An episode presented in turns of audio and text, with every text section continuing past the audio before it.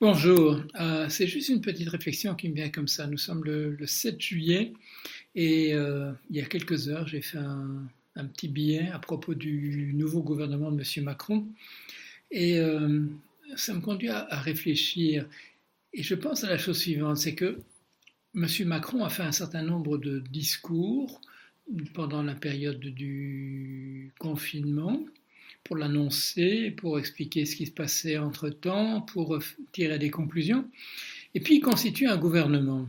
Et ce gouvernement n'a aucun rapport avec ce qu'il a dit avant.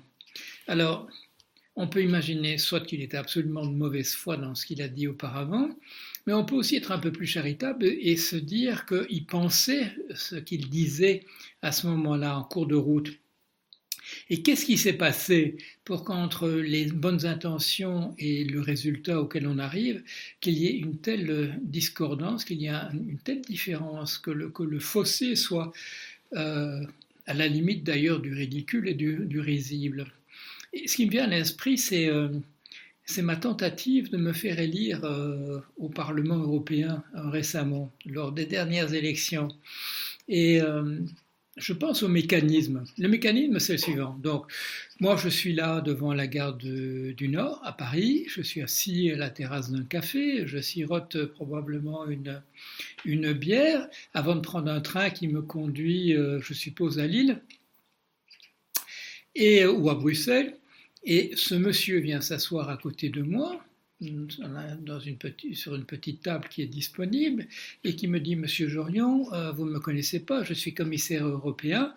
Et euh, je me souviens qu'il me dit euh, On n'a pas beaucoup de temps, mais je vais vous dire rapidement ce que je voudrais vous dire, mais on va essayer de se, retrouver à Bruxelles. Et effectivement, je ne sais pas, 15 jours plus tard, trois, jours plus, trois semaines plus tard, on se voit à Bruxelles et je déjeune avec lui mais il me dit déjà en substance, Monsieur Jorion, on a absolument besoin de gens comme vous à Bruxelles, à la Commission, au, euh, Parlement européen. Bon. Et euh, je ne sais pas si j'avais jamais réfléchi à ça avant, mais en tout cas, je commence à y réfléchir au moment où il me le dit.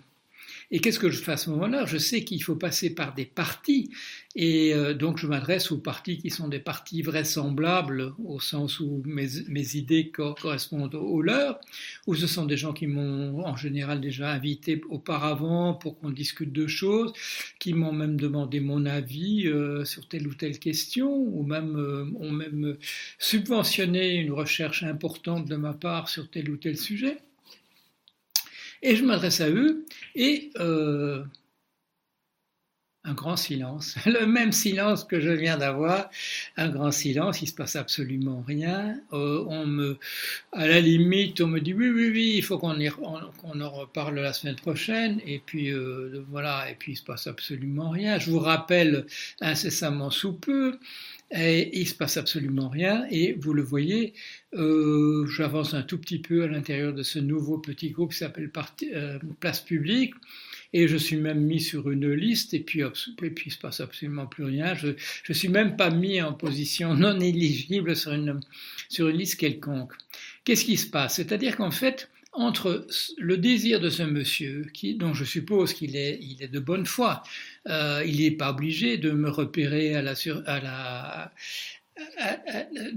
terrasse de ce café, de s'asseoir près de moi, de me dire Monsieur, je vais vous dire quelque chose d'important et qu'on en reparle quelque temps plus tard.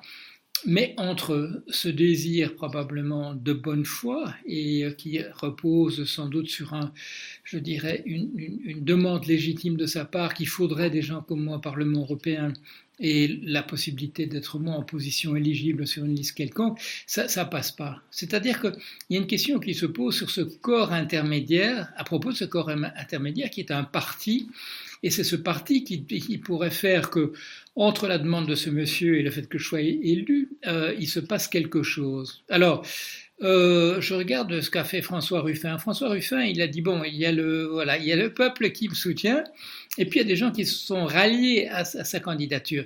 Mais pour ça, il fallait, je dirais déjà une, certaine organisation, il fallait un, mouvement, il fallait un, certain nombre de gens qui le portent et qui puissent permettre ce ralliement.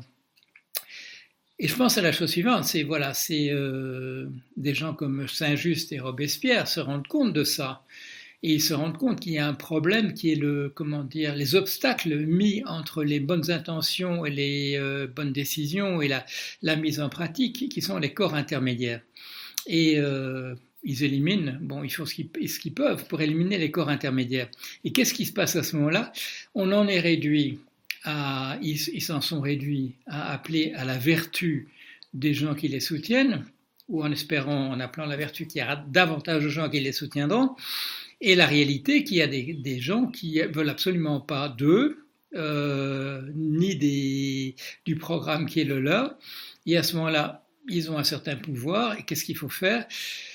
Puisque la vertu, ça fonctionne pas euh, de manière suffisante, il faut exercer, comme euh, le dit Robespierre, il faut exercer la terreur euh, sur ceux qui veulent pas suivre, c'est-à-dire ceux qui fomentent la guerre civile en France même, ceux qui ont lancé la, guerre aux frontières, et ça produit sans doute une des plus grandes catastrophes de l'histoire, c'est-à-dire que ça, ça marche pas. Cette tentative d'éliminer le corps inter intermédiaire qui empêche qu'on réalise les choses, ça produit, bien entendu, enfin pas bien entendu, mais on le, on, on, on le constate, une catastrophe encore pire que ce qu'on avait euh, déjà devant soi. Alors, la question que je me pose ce soir et que je vous pose à vous aussi, c'est comment faire, comment faire qu'entre les bonnes intentions et, euh, et, la réalisation, il se passe quelque chose? Comment faire pour qu'entre le discours, les deux, trois discours de M. Macron euh, il y a quelques mois sur ce qu'il faudrait faire et le, gouvernement qui met en place,